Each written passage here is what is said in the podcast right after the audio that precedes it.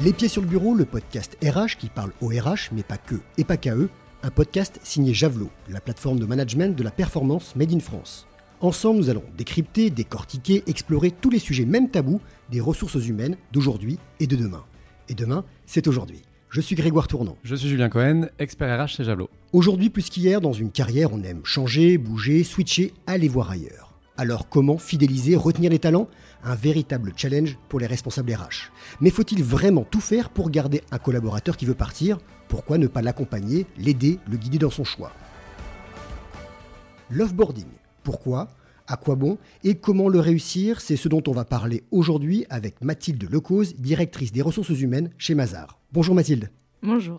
Alors, dans les pieds sur le bureau, on commence toujours par un petit défi. Tu connais le CV en une seule page. Eh bien, moi, nous te demandons ton CV en moins d'une minute. Attends, je prépare le chrono et c'est parti. Une minute, c'est chaud. Alors déjà, j'ai grandi à la campagne, euh, en Bretagne, au fin fond de la Bretagne. Personne ne connaît l'Oudéac, centre agroalimentaire de Bretagne. J'en suis fière. Euh, j'ai fait une école de commerce, euh, Néoma.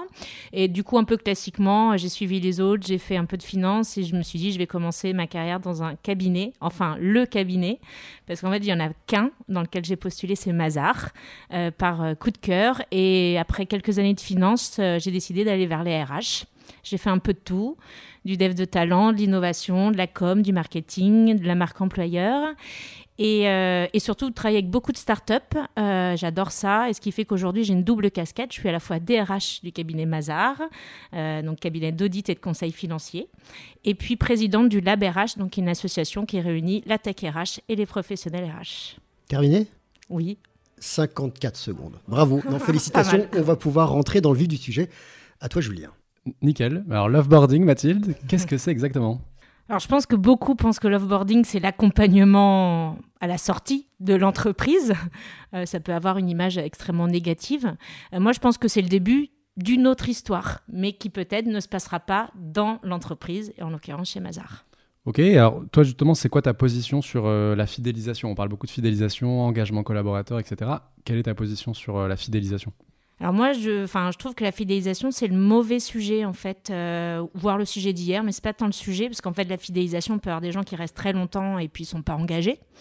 Euh, ils sont passifs, ils sont pas bien, ils sont pas créatifs. Donc en fait, je pense que l'enjeu, c'est surtout d'avoir des collaborateurs engagés, qu'ils restent un an, trois ans, dix ans, vingt ans. Bien sûr, on a envie qu'ils restent le plus longtemps possible. Et encore, quand ils partent, c'est pas, euh, voilà, euh, ils vont peut-être revenir plus tard aussi. Donc c'est pour ça que je pense que le départ n'est pas forcément la fin de l'histoire, j'en suis convaincue. et donc, donc voilà, donc pour cela, je trouve extrêmement important de parler davantage d'engagement. Et en fait, je me suis interrogée à ce qu'était l'engagement, ce qu'on entend souvent ce terme. Pour moi, dans l'engagement, il y a un choix euh, conscient, euh, volontaire de s'engager pour l'entreprise. C'est limite un acte volontaire. Euh, et c'est le fait de s'engager au-delà de sa fiche de poste, au-delà de ce qu'on demande, de laisser un peu plus de soi même dans, l'entreprise. Et, et, donc, il y a bien une volonté derrière, une volonté consciente. Et donc, pour vouloir s'engager, il faut déjà vouloir être là. Et du coup, euh, ça me pose la question de euh, ne faut-il pas justement avoir toujours plusieurs possibilités de sortie aussi pour faire le choix de rester dans l'organisation. C'est pour ça que du coup, je suis très à l'aise avec le offboarding parce qu'en fait, euh, si on n'est pas heureux, autant partir. Et si on est là, il faut savoir pourquoi. Et donc, il faut avoir pesé le pour et le contre. Et donc, éventuellement, avoir pesé avec des opportunités de sortie. Petite info, combien de temps on reste en moyenne chez Mazar? Alors chez nous, de toute façon, c'est euh, le sujet, il est acté depuis le début, c'est vu comme un quatrième cycle. D'ailleurs, on va voir que le offboarding, moi je l'apparente beaucoup au Career Center des écoles, en fait. Euh, ils viennent pour en moyenne 3-4 ans. Voilà. Je vais développer mon employabilité, c'est pour ça qu'ils viennent. Et c'est même un de nos piliers de marque employeur, c'est-à-dire venez pour cela. Donc en fait, ce qui est rigolo, c'est que quand on aborde et qu'on assume l'employabilité, c'est bien qu'on envisage l'employabilité pour aller ailleurs. Donc il y a bien cette sortie employable. Pourquoi en fait Si c'est pas pour aller euh, dans une autre entreprise ou pour viser d'autres postes? Et nous, on l'assume depuis le début. Donc, c'est juste que, bah, quelque part, si on l'assume, allons jusqu'au bout de la démarche. OK, on accueille, on développe, on forme, on fait un bout de chemin. Et si on veut maximiser l'employabilité, il faut aussi qu'on aide nos collaborateurs à optimiser leurs chances de sortie pour euh, viser les meilleurs postes euh, ou en tous les cas les meilleurs choix de, dans leur carrière à l'issue de leur passage chez nous. Donc ce qui est quand même paradoxal, c'est que quand on est RH, euh, une partie de notre job, bah, c'est aussi de retenir les collaborateurs. vous passez du temps aussi à les former, potentiellement ils sont performants dans leur job. donc une partie du job, c'est justement de les retenir. là, ce que tu dis, c'est que en gros, faut pas absolument les retenir. Alors, déjà, euh, chez Mazar et ou dans les cabinets, parce que c'est notre business model, on a un rapport au turnover très différent. On a besoin de turnover. C'est structurel dans nos modèles. On recrute énormément de jeunes, mais à l'issue, tout le monde ne deviendra pas associé du cabinet. Donc, on voit bien qu'il y a quelque part euh, pas le nombre de places au départ qu'à quelque part qu'à la fin. Et donc, ce turnover, il est naturel, enfin, il est, il est nécessaire. Et donc, pour être très transparente, dans mon métier, je préfère générer des opportunités de sortie que nos collaborateurs quittent pour des super jobs euh, pour réaliser leurs rêves plutôt que d'avoir à provoquer ce turnover très clairement. Donc non l'un de jeu donc déjà voilà c'est pour expliquer qu'on a un rapport très particulier au turnover. Ensuite moi je suis convaincue que le turnover c'est très simple pour une organisation parce que ça permet d'être en mouvement en fait, l'innovation vient aussi de la diversité de parcours. Et donc, en fait, avoir des gens qui partent, oui, mais ça veut dire qu'il y a des gens qui vont arriver et qu'en fait, c'est ce mouvement qui va générer aussi des leviers de transformation pour l'organisation. Qui partent, euh, qui arrivent, mais qui restent aussi. Et qui restent aussi, bien évidemment. Non. En plus, euh, chez nous, euh, l'enjeu, c'est de transmettre de génération en génération. Donc, il faut bien qu'il y ait des gens qui soient fidèles. Mais en fait, on ne peut pas piloter la fidélisation parce qu'en fait la fidélisation ne vient pas de nous. J'aurais beau tout faire, en fait quelque part c'est quelque chose sur lequel je n'ai pas la main. C'est comme si aujourd'hui on disait aux jeunes ou aux gens, en fait tu vas pas voyager. Tu vois, il y a plein de pays là, c'est ouvert, mais en fait, on ne veut pas et on va faire en sorte que tu, que tu ne voyages pas. Donc ça, c'est quelque chose d'extrêmement, euh, avec beaucoup d'humilité, euh, qu'on ne peut pas euh, décider. Par contre, travailler sur l'engagement, là, on a davantage de leviers, je pense, pour créer des, environnements qui, engageants. Et là où je suis convaincue, c'est que l'engagement crée de la fidélisation. Donc en fait, ça va être la résultante. quand on est engagé dans une entreprise, et qu'en général, voilà, on a un rapport aussi affectif avec cette entreprise, on est bien. si on n'est pas bien, on n'est pas euh, engagé. Et je pense que euh, tant qu'on est engagé, tant qu'on apprend, tant qu'on on travaille dans une organisation qui nous rend fiers de ce à quoi on contribue, eh ben, on a envie de rester très naturellement longtemps dans cette organisation. Donc en fait, c'est que, voilà, je ne dis pas qu'on ne veut pas de fidélité à l'issue, mais, mais globalement, ce n'est pas le sujet qu'on va traiter. Le sujet qu'on va traiter, c'est davantage l'engagement. Ok, et alors concrètement, c'est quoi un offboarding bien réussi chez, chez Mazar? Alors j'ai envie de dire un offboarding où les gens sont contents, même si en fait en me disant ça, je viens de penser que ça peut arriver que les gens sont pas contents et pour autant parfois, c'est, j'allais dire parce que je sais que je, je prends la bonne euh, décision pour le bien du collaborateur. Donc en fait, bon, mais ça, à limite, c'est un truc un petit peu plus euh, euh, subjectif. Mais globalement, c'est un départ où la personne est contente. chez nous, bah, elle est venue pour se former, pour développer son employabilité. Donc c'est soit le job de ses rêves, soit un job auquel il n'aurait jamais osé postuler et on a pu l'aider. Euh, c'est le fait de se dire, bah, en fait, mes années chez Mazar m'ont ouvert des portes incroyables. Et surtout, je dirais, c'est quelqu'un qui sait qu'il a trouvé sa voie. Euh, alors, ça va, ça peut-être un peu dépasser la mission des RH, mais moi, dans mon travail, dans la façon dont je vois euh, mon job, à partir du moment où ils viennent pour un petit bout de chemin, et ces premières années, elles sont fondamentales, en fait, dans une carrière professionnelle, bah oui, j'ai un peu pour ambition de me dire, je vais contribuer à orienter les gens vers la bonne voie. Parce que faut pas se leurrer. Hein. La plupart, s'ils viennent chez nous, c'est aussi parce qu'ils savent pas quoi faire. Ils n'ont pas une idée très précise. Et ils se disent, je vais maximiser mes, chances à la sortie, tout simplement. C'est ça, booster l'employabilité. Et donc, s'ils ne connaissent pas encore leur voie, bah, est-ce qu'on peut les aider à s'orienter et à trouver peut-être un secteur d'activité, une typologie de job dans lequel ils vont être épanouis et se projettent peut-être plus longtemps pour le coup? Qu'est-ce que vous faites pour accompagner? C'est quoi les actions? Déjà, on en parle. Euh, ça va paraître bizarre. Je pense par exemple, on a plusieurs. Alors déjà, euh, dès le recrutement. Par exemple, dès le recrutement, on va faire intervenir des alumni. On va faire des portraits d'alumni, donc des gens qui ne sont plus chez nous, pour montrer justement quelles sont les opportunités de sortie possibles. On leur dit venez chez nous, vous allez développer votre employabilité. Il faut qu'on puisse incarner ces futurs possibles. Donc ça, c'est la première chose. Donc on en parle dès le début.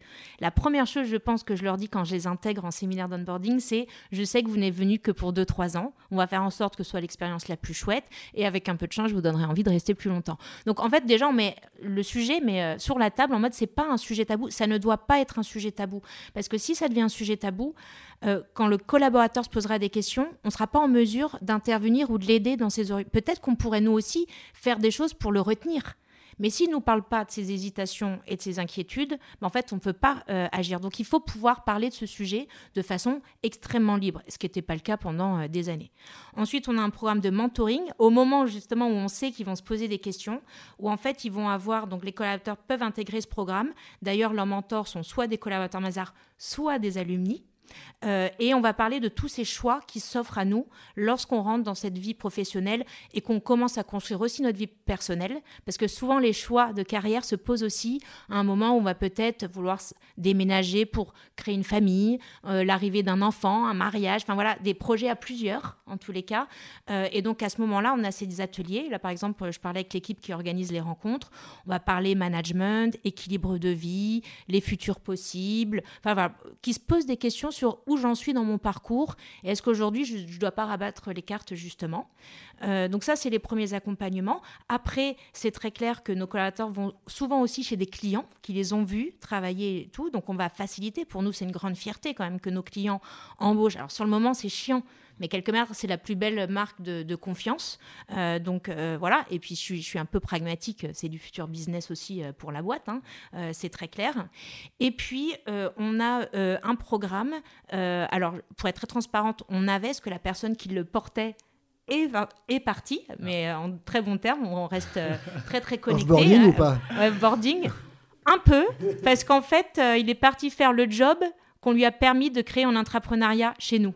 Donc quelque part, c'est un peu aussi euh, aider à l'orientation et, à le départ.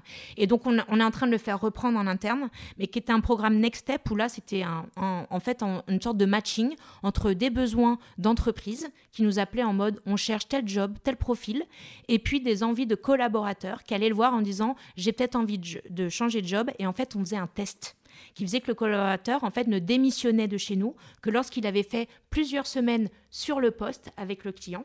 Et en fait, on, switchait les, contrats. Donc vraiment un accompagnement euh, pour que nos collaborateurs trouvent leur voie, parce que ce qui est sûr, c'est que c'est pas toujours facile non plus de trouver le premier job d'après. Cabinet de recrutement? Un peu, exactement. C'était exactement ça. On en avait fait un, modèle. Enfin, l'idée, c'était vraiment que le collaborateur était euh, chez le client et on refacturait à Isoku. En fait, c'était comme une période d'essai, mais le contrat restait porté chez nous parce qu'il est arrivé que le collaborateur nous dise En fait, j'ai pas envie d'y aller. Ça sert à quoi pour Mazar? C'est de la com. Enfin, honnêtement, c'est de la marque. Pas de la com, non, c'est pas ça. C'est de la marque employeur. C'est-à-dire qu'on va jusqu'au bout de nos convictions et de ce qu'on vend. Donc, pour moi, on ne crédibilise. Enfin, on ne fait que crédibiliser la démarche. Euh, c'est euh, bien sûr aussi de l'image qu'on travaille auprès des clients. Euh, et puis, encore une fois, c'est des retombées business, même si elles ne sont pas immédiates. Forcément, forcément, en fait, l'offboarding, c'est le moment que le collaborateur va garder en tête. Il peut avoir euh, passé des années chez Mazar et tout s'est bien passé. S'il y a un couac sur les derniers mois ou les derniers jours, c'est ça qui va garder euh, en mémoire. Et à l'inversement, si le départ se passe bien, il peut peut-être oublier tous les moments qui ont été un peu plus compliqués. Ça doit être, et, en fait, le, collaborateur qui part, c'est aussi notre ambassadeur, comme les candidats, comme nos collaborateurs, ce sont nos premiers ambassadeurs qui vont parler de l'expérience chez nous. Donc ça me paraît évident que c'est essentiel de la, de la soigner juste pour, euh, bah oui, pour notre marque employeur. Mais alors, pour que ça marche, il faut que tu sois en capacité d'identifier euh, les collaborateurs qui sont vers la sortie, ou en tout cas qui se posent des questions. Comment tu fais concrètement? Bah En fait, c'est pour ça que la personne qui portait le programme Nextstep n'était pas un RH. J'aimerais, dans un monde idéal, que les gens euh, viennent nous en parler. Et, encore, je dis ça, mais il y a des gens qui viennent clairement m'en parler. Moi, je parle tous les jours avec des gens avec qui j'ai des relations, m'en convient. Je, suis capable, heureusement, et je pense qu'on attend de moi, de pouvoir faire la différence entre l'ARH opérationnel et puis euh, il y a un peu un don de soi. Je fais le même parallèle dans le management. Pour moi, un vrai manager, quand il développe, il accompagne ses collaborateurs, ça peut parfois à un moment venir percuter les besoins opérationnels. Si je suis un vrai bon manager pour mon équipe, peut-être que je vais les orienter à faire une mobilité, les orienter à partir, alors qu'opérationnellement, ça m'arrange pas qu'ils quittent mon équipe. Pour moi, il y a vraiment cette notion-là aujourd'hui à porter à la fois dans le management et la fonction RH. Donc, parler de ça. Euh, et, quand ils n'y arrivent pas, bah, qu'ils aient une alternative, un opérationnel, complètement indépendant de la DRH. S'ils veulent pas que je sache, il n'y a pas de problème en fait. L'objectif, c'est vraiment qu'en fait, ils trouvent euh, les réponses à leurs questions. L'offboarding réussi, est-ce que c'est une spécificité Mazar ou c'est euh, en gros général à tous les cabinets de conseil? Alors déjà, j'aurais pas la prétention de dire que tous nos offboardings sont réussis. J'aimerais, je fais en sorte que, les équipes font en sorte que, mais, mais c'est quelque chose d'extrêmement ambitieux et, euh, et on n'est pas encore. Voilà. En tout cas, on met tout en œuvre pour être le plus euh, euh, optimal là-dessus. dire est-ce que c'est une spécificité? Je dirais que oui, parce que quelque. Enfin, D'autres entreprises doivent le faire, je l'espère, et certainement, j'en suis certaine. mais je pense que spécificité dans la manière de faire. C'est là où on voit, si on le fait avec notre culture, notre état d'esprit, euh, quelque part, ce offboarding, il ne ressemble qu'au nôtre, en fait. Et je pense que là, euh, ce qui marche dans une boîte va peut-être pas marcher dans une autre. C'est là où si on veut être cohérent et aligné avec soi-même et incarner nos messages, bah, c'est aussi propre à chaque culture. Donc il n'y a pas peut-être pas deux programmes de offboarding identiques en fonction des organisations. Donc tu n'as pas forcément un conseil à donner à une entreprise qui n'est pas dans le conseil pour faire de l'offboarding réussi? Non, euh, enfin honnêtement, il y en a plein qui le font. Je sais par exemple aussi toutes les industries qui sont en train de se transformer et il y a un vrai sujet d'accompagnement, par exemple de métiers ou de collaborateurs euh, sur des nouveaux métiers. Euh, ou bien voilà des entreprises qui accompagnent quand il y a des sessions d'activité, etc., qui ont l'engagement de quelque part de reclasser, de trouver bah, par exemple une place pour chacun de leurs collaborateurs dans leur organisation ou à l'extérieur. Il y a de plus en plus de collectifs d'entreprises qui se font aussi pour pouvoir accompagner les collaborateurs. Parce que, je veux dire, non, quand on est DRH ou une organisation, on n'a pas envie de laisser des gens sur le carreau. Ce n'est pas notre motivation première, elle est bien d'accompagner euh, les gens. Donc il y a plein d'initiatives top. Je dirais, j'ai pas de conseils à donner si ce n'est détendez-vous avec les départs en fait. Euh, je, c'est pas une traîtrise, euh, c'est pas la fin du monde. Pour moi, c'est des départs, oui, mais il faut qu'il y ait des arrivées, bien sûr, pour qu'il y ait encore euh, cette énergie, on va dire, positive dans l'organisation. Mais, mais il peut y avoir aussi plein de choses positives derrière un départ. Ok, alors euh, si je comprends bien, dans un cabinet, il y a des juniors, des, des seniors, des senior managers, des directeurs. Euh, ces personnes-là, tu en as besoin quand même? Donc pourquoi ils restent chez Massa bah, J'espère honnêtement qu'ils restent parce qu'ils ont envie, pas par défaut. Moi, ma plus grosse angoisse, c'est que les gens restent par défaut parce qu'ils ne savent pas quoi faire d'autre ou ils ont peur d'aller chercher du travail. Parce que par définition, bah, en fait, c'est des gens qui, si tu restes par défaut, tu n'es pas engagé, c'est pas possible. Enfin, enfin, en tout cas, moi, ça ne correspond pas du tout à ma notion de, l'engagement. Euh, donc, j'ose espérer, bah, et je sais, enfin, nous, après, c'est pour le coup, c'est pas une difficulté. Quand ils sont en cabinet, ils sont sursollicités tous les jours par des cabinets de chasse et des recruteurs. Donc, quelque part, oui, c'est plutôt qu'à chaque départ, je vais me demander si c'était, par exemple, parce que je, dis pas qu'il n'y a pas des départs que je regrette pas que des gens qui sont partis que j'aurais aimé voir continuer très longtemps. J'en ai tous les jours ce type de départ. Et ben en fait, moi je pense que la, question qu'il faut se poser, c'est qu'est-ce que j'ai manqué, qu'est-ce que j'ai loupé pour que justement ils ne voient pas ce qu'ils avaient à gagner à rester chez nous.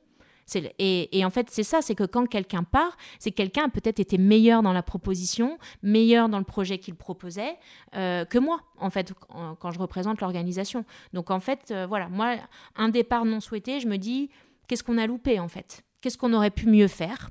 Et après, parfois, on fait tout ce qu'il faut.